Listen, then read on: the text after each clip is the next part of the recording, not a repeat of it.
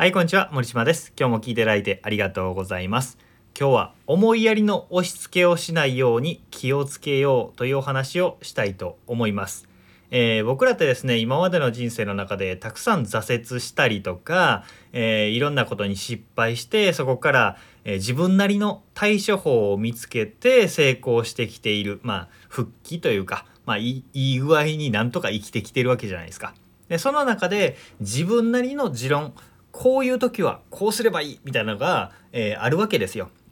これは年を取っていくほど頭が硬くなってこうじゃなきゃいけないみたいな風になっていくわけなんですけど、えー自分が過去困っていた状況と似たような他人を見ると自分の持論を進めたくなるんですよね。えーいやこうしたらうまくいくよとかこうしなよって言いたくなっちゃうんですけどそれ気をつけた方がいいですよっていうお話です。僕もよくね人に自分の持論を押し付けてしまって後悔するっていうことをしているんですけど、えーその時ね自分がこうやったらうまくいったよっていう方法は過去の自分にとっての最適解だっただけで目の前の人にとっては最適解だとは限らないわけですよね。当たり前なんですけど。でもねこれ客観視なかなかできないんですよ。えーこれがいいはずって自分の中では信じ込んでいるしそれで助かってきたから思いやりとか愛情でこうしたらいいよって言いがちなんですけどそれってね、えー一歩引いて客観的に見る必要があるということです。これでねすごく気気づきづらいです。なので他人がそれをやってる場を見れば人のふりして我がふり直せみたいな感じで気づくことができるので僕の一つの事例をお話ししていきますね。それを聞くとあーまあそれって迷惑だよなありがた迷惑だよなってわかると思うのでそれを参考にね自分のことを立ち返るきっかけにしてもらえればなと思います。これに気づけると身近で大切な人と無駄な喧嘩をせずに済むようになります。なのでぜひ聞いてほしいなと思います。えー僕がやっていた思いやりの押し付け、えーありがた迷惑というのはね、えー何かと言いますと絶望を進めるということでした 絶望を進めるってどういうことだと思うと思うんですけど、えー僕はねいろんなことをこれまでの人生チャレンジしてきて独立だったりとかいろんなことをチャレンジしてきた中で絶望はいいものだって思ってるんですね。これは曲がった持論だと思うんですよ。僕の偏見だと思うんですけど、簡単に言うと、限界までとことんやって、絶望をしたら、達観して生きやすくなるよねっていう持論があるんですよね。そうやって僕自身は実際楽になったし、えーすごく人生うまくいっていると思うんですよ。自分が今できることをとことんやって出し切って限界まで頑張って頑張って努力して出し尽くしてそれでも超えられないっていう壁にぶち当たって全否定されて絶望するみたいなことを何度も経験してきたんですね。もうその時もう自己肯定感どん底みたいな感じなわけですよ。もう私なんて虫の足先についている埃以下の存在ですみたいな風に思ってたこともあるんですけど、まあ、そこまで落ち込む必要はないんですけど、まあ、そんな風になってドーンと落ち込んででもねなんとか生きていけたりするわけですよね。まあ望んでた通りにはならないけど、まあ、なるようにしかならんしなんやかんやで大丈夫だしできることをやっていこうみたいな風に考えてそこをぐっと切り替えると、えー考え方も生き方も楽になってそしてちょい達観したようなね感覚になって、えー物事がうまくいき出すっていうのを何度か経験しているんですよ。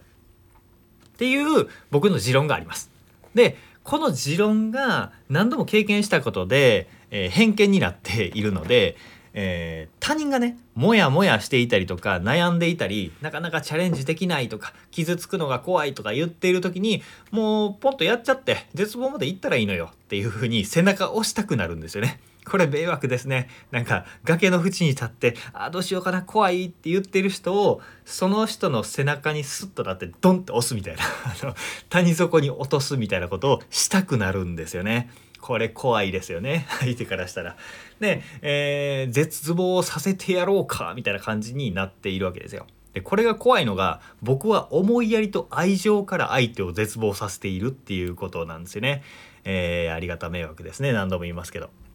でこれにはたと気づいてギリギリでこう背中を押す前にあこれはいけない俺なりの方法でこれをやっても相手は幸せになるとは限らないし相手にとって最適解とは限らないと思ってすっとね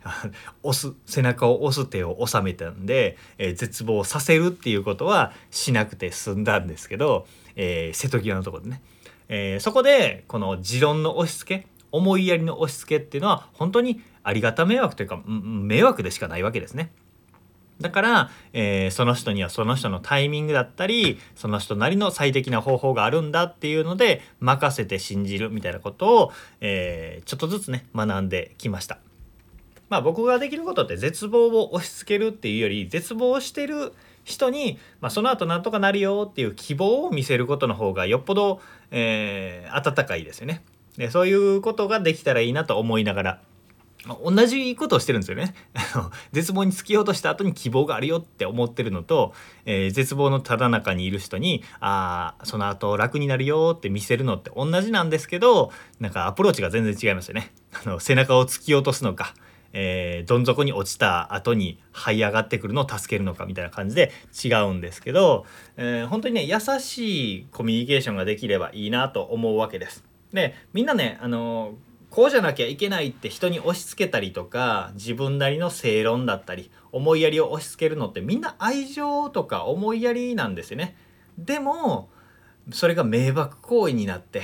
大事な人との人間関係壊してってすごいもったいないので、えー、人のことを見てねやきもきしたりこうしたらいいのにとか、えー、何してんのやろって思った時もぐっとねちょっとこらえてえー、その人なりの行動とかその人なりの経験を尊重できるように、えー、生温かく見守るみたいなねそういうスタンスが一番優しいのかなと思っております。えー、今日は持論の押し付けっていうのは迷惑行為だから、えー、できるだけやめましょうというお話でございました、え、考えるきっかけになれば嬉しいです。えー、こんな風にですね人間関係を良くする方法そして人の成功についてのお話っていうのを公式メルマガ公式 LINE の方で配信しております。よければメルマガ登録無料ですので登録しておいてください。LINE も友達追加していただけると、えー、メルマガの感想とかね何か送っていただけたら返せる時はできるだけ返すようにしております。えー、つながりましょう。ということで今日も聞いていただいてありがとうございました。森島でした。それではまた。